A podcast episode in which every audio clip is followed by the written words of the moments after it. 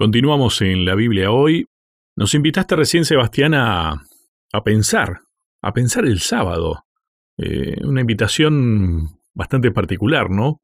Tal vez tiene que ver con esto de algo que mencionamos un poco, ¿no?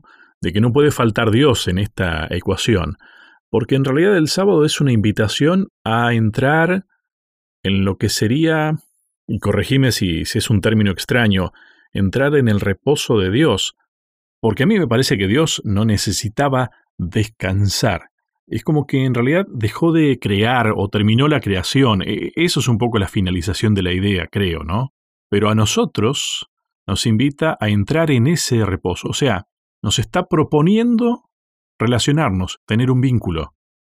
Sí, el análisis que haces es perfecto, ¿no? Este, el sábado tiene que ver con el vínculo con Dios. no, no, es un día para, no es un feriado a ver, el tema es que a mí me cuesta desvincular la idea de el sábado con los demás días de la semana. Yo creo que no podemos pensar en que solo el sábado es para vincularme a Dios. Exacto.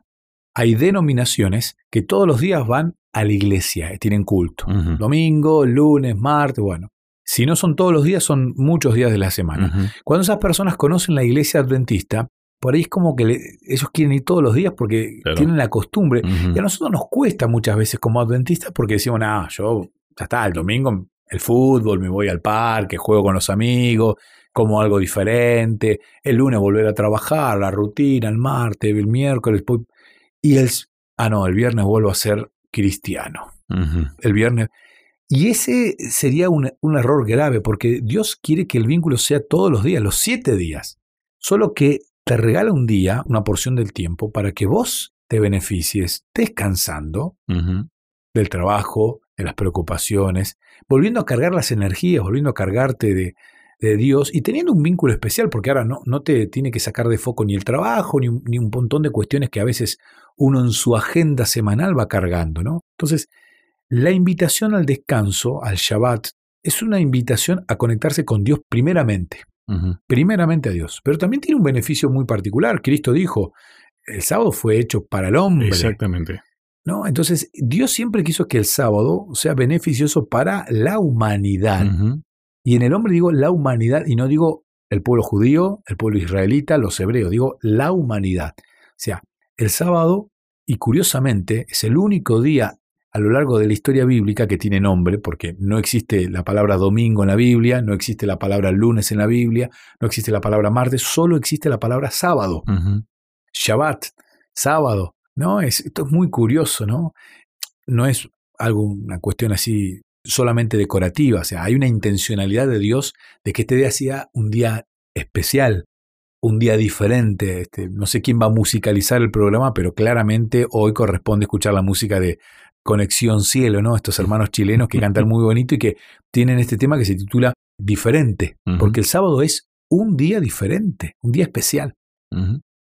Qué buen punto esto, ¿no? Porque esa idea de entrar en el reposo de Dios, eh, no sé, te, escuchaba recién hablar, mm, yo te tiré la palabra vínculo, y es entrar en vínculo con Dios. Y eso es un pacto, es lo que venimos diciendo es la firma del pacto, tal vez, ¿no?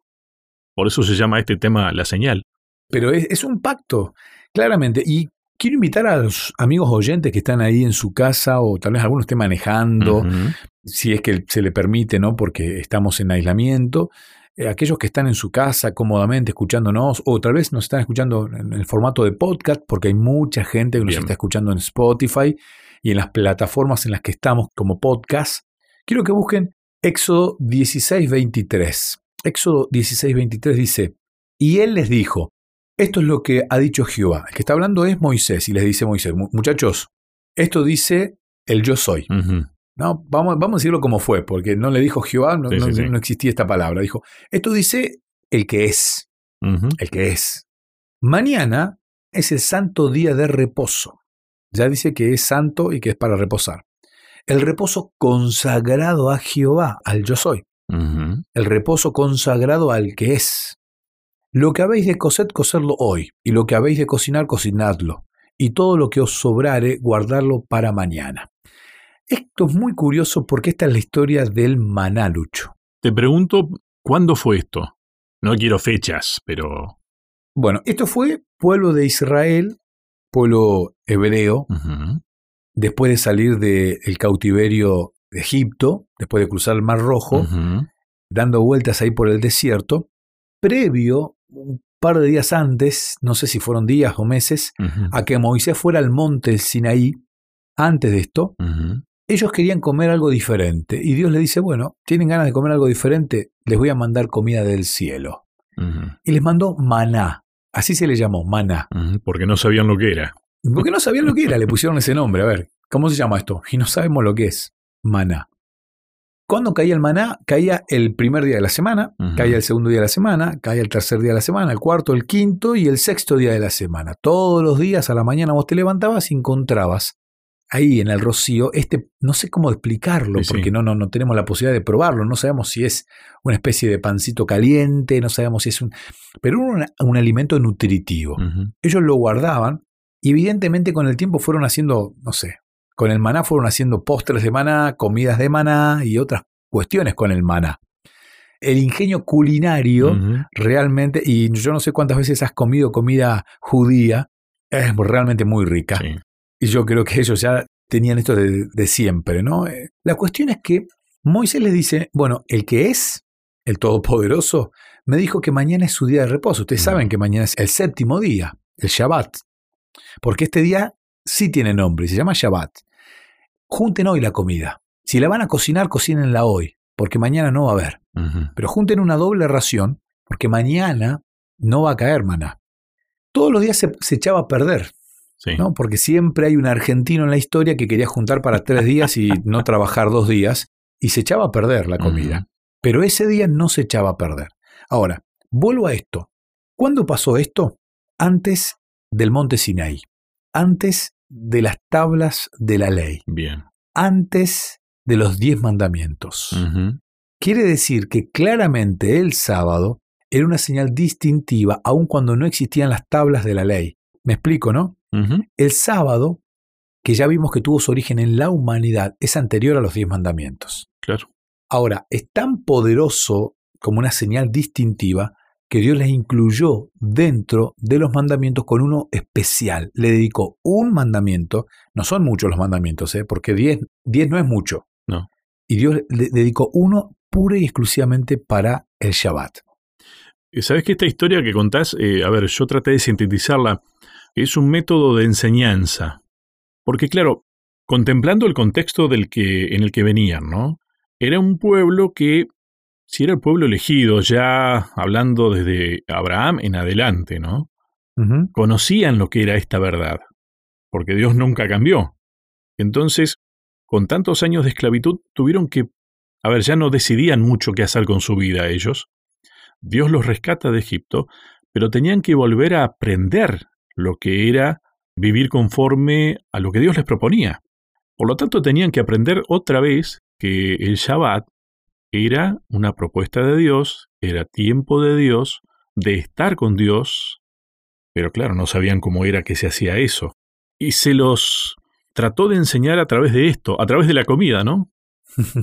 Hoy día escuchamos esa historia y decimos, ah, pero qué cosa, eh, esta gente que salió igual a buscar, ¿no? Yo creo que a Dios no le debe haber caído en gracia que hayan salido a buscar por no creerle, pero Él debe haber supuesto bueno, qué lástima. Bueno, pero ya vas a aprender, vas a ver lo que pasa ahora. No sé, me lo imagino a Dios caminando al lado y, diciéndote, no, no levantes, hoy no va a haber, va a pasar esto. Bien, fue igual. ¿Qué pasó? ¿Se descompuso o no había? ¿No? Porque junté de más. Porque no le creía a Dios. O sea, el sábado era una forma de enseñarle a ese pueblo, y no solo a ese pueblo, a creer en Dios a creerle a Dios.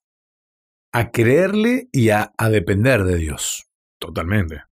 Y lo que vos decís me, encanta, Lucho, porque uno cree que la Biblia es un libro de historia que hoy no tiene casi validez, o sea, algunas personas en, algunas regiones del mundo, no, la Biblia, mira que, que vas esta historia. Ahora, cuando uno realmente contextualiza y habla de un pueblo nómade, un pueblo dando vueltas en un territorio hostil, sin alimentos y que te cuenta que caía comida del cielo, claro. realmente es una... Caía comida del cielo. Y sí, Además, fíjate, los niños, a ver, en realidad es educativo para todos. Pero imagínate un niño que venía de caminar, le había cruzado el Mar Rojo. Ya cruzar el Mar Rojo ya era algo wow. No, ya haber visto las plagas en Egipto era algo wow. Pero ahora ellos veían que la comida que se recolectaba el primer día de la semana, el segundo día, se echaba a perder, se podría, se echaba a perder. Ahora, la del viernes se mantenía. Entonces, imagínate, ese niño entendía claramente que este día era un día especial. Claramente comprendía que este era un día diferente. Tal cual. Y haríamos bien en tratar de aprender eso, ¿no? De no caer en el mismo error. Tenemos el antecedente escrito. La historia ya nos la contaron también. Y supongo que tenemos experiencias también en ese sentido, ¿no? Y muchas veces, este, nada, creemos que la Biblia es simplemente un libro de historias cuando en realidad es un libro tan actual, tan actual, pero tan actual, que me asusta lo actual que es y lo vigente, esa es la palabra. Es tan vigente la Biblia. Bien, te propongo una nueva pausa, Sebastián. Ya seguimos. ¿Querés que hablemos un poco más de estos temas? Me encontrás en las redes sociales, en Facebook como Sebastián Martínez, en Instagram como Pastor Sebastián Martínez. Te espero.